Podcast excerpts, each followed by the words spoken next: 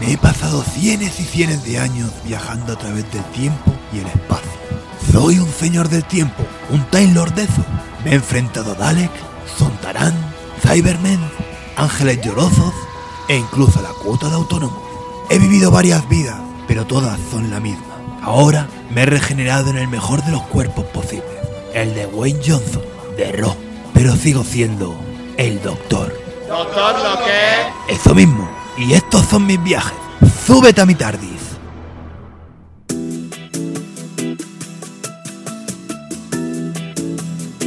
Nuevamente estaba viajando a través del tiempo y del espacio en mi tardis.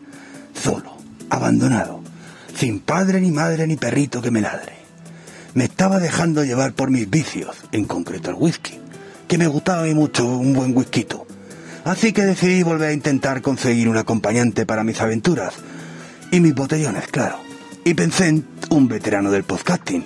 ¡Ey! ¿Qué pasa, Paco Gurney? Hombre de rock, ¿qué pasa? ¿Qué te cuentas? Pues nada, me voy a poner ciego, ciego, ciego, como hago siempre. Bueno, pero ¿qué quieres? Churrar, beber. Ah, hombre, pues claro, beber, yo te doy. Y nada, aquí estoy, de bajona. Llevo todo el día bebiendo. Uy, pues mira, te voy a contar. No, hombre, no cuento usted nada. Sí, te voy a contar la historia de cuando yo hice la mili en Marrakech.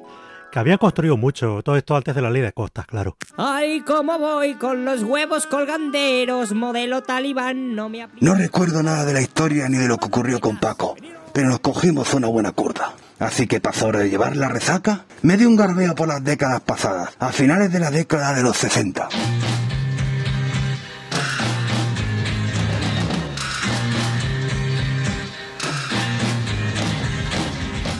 Estamos en 1968, en St. Paul, Minnesota, en los sótanos de Midnight Military, Simulation Association, una asociación de Wargames. ¿Y qué hacen aquí? Pues jugar con los soldaditos representando batallas históricas y otras cosas frikis con barbas largas y camisetas de banderas confederadas. Lo normal, vamos. Pero aquí se jugaba de forma especial. Hay un par de chavalitos que hacen las cazas de forma un poco distinta. Son Dave Anderson y David Guselli, que volvían un poco locos a los compañeros. Mirad, mirad. Pero a ver, Dave, ¿no te das cuenta de que si mueves tus tropas a esa zona, no van a poder huir porque tienen que ir el río detrás, joder? Ya, tronco, pero imagina que mandado antes a un contingente a hacer un puente improvisado y te encontró destacamento preparado para hacerte la pinza, ¿que no? Pero eso no lo contemplan las reglas. Y por supuesto no ocurrió nada parecido en la batalla de Bull Run. Pero estaría genial que pudiera hacerse algo así, ¿no? Que el reglamento lo contemplara. Claro que sí, Wesley. ¿Por qué no hacemos algo parecido?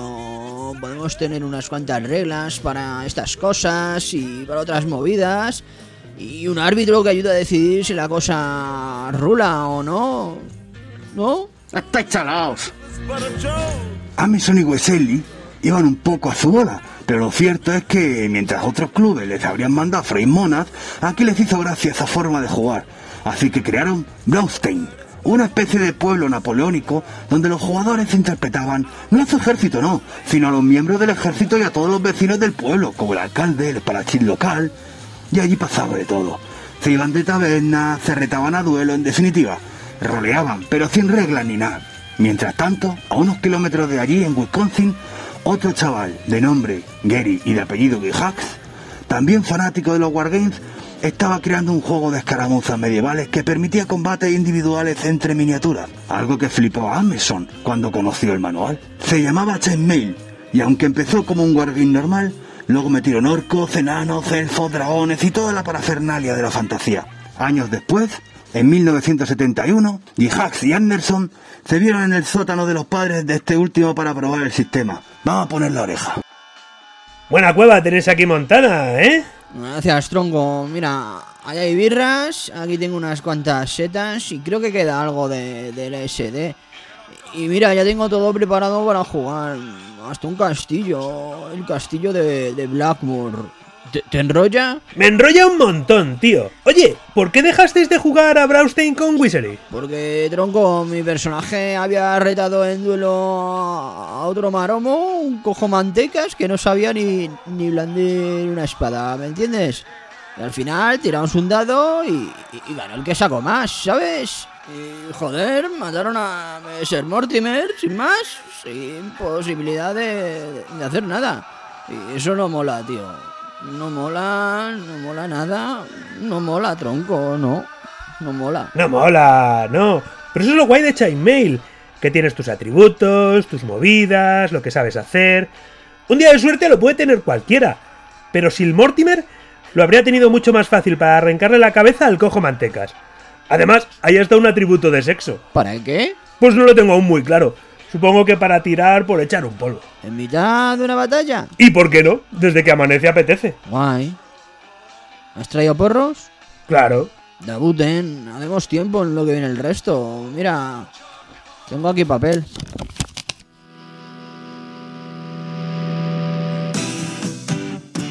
Y aquella noche jugaron a Blackmore con las reglas del combate Chainmail y Emerson como árbitro. Y fue el día en que todo empezó a cambiar en el mundo de los juegos. Gary Gihag quedó entusiasmado y volvió a quedar con Emerson unos meses después en su casa de Lake Geneva, en Wisconsin. Nos vemos allí mismo, en 1972. Oye, Dave, aplástate aquí. Lo que jugamos en tu casa, joder, eso es un melocotonazo. Fijo. O sea, es que, wow, tío, que los personajes pueden mejorar con... ¿Cómo se llamaba? Puntos de experiencia. Eso, y lo de los tesoros. Y lo de que nos preguntases qué queríamos hacer. Lo que nosotros, siendo unos personajes, queríamos hacer, ¡fua! ¡Lo más! Ya, tronco, y que tus reglas permitan usar magos o, o bárbaros, joder, que yo estoy hasta el rabo ya de tanto general napoleónico y sudistas y confederados y la madre que los parió. Tío, que aquí hay dragones, tronco, con el hobbit es lo más. El enano de tu colega lo molaba todo, joder, tío, si es que se nota que eres fan de Tolkien ahí a tope, ¿eh? ¿Tolkien? ¿Qué va? No me he leído una línea de los libros de ese inglesito estirado. Hay quien dice que en realidad Gihad plagió un poquito las reglas del otro juego para hacer Chainmail, pero eso está feo de señalar.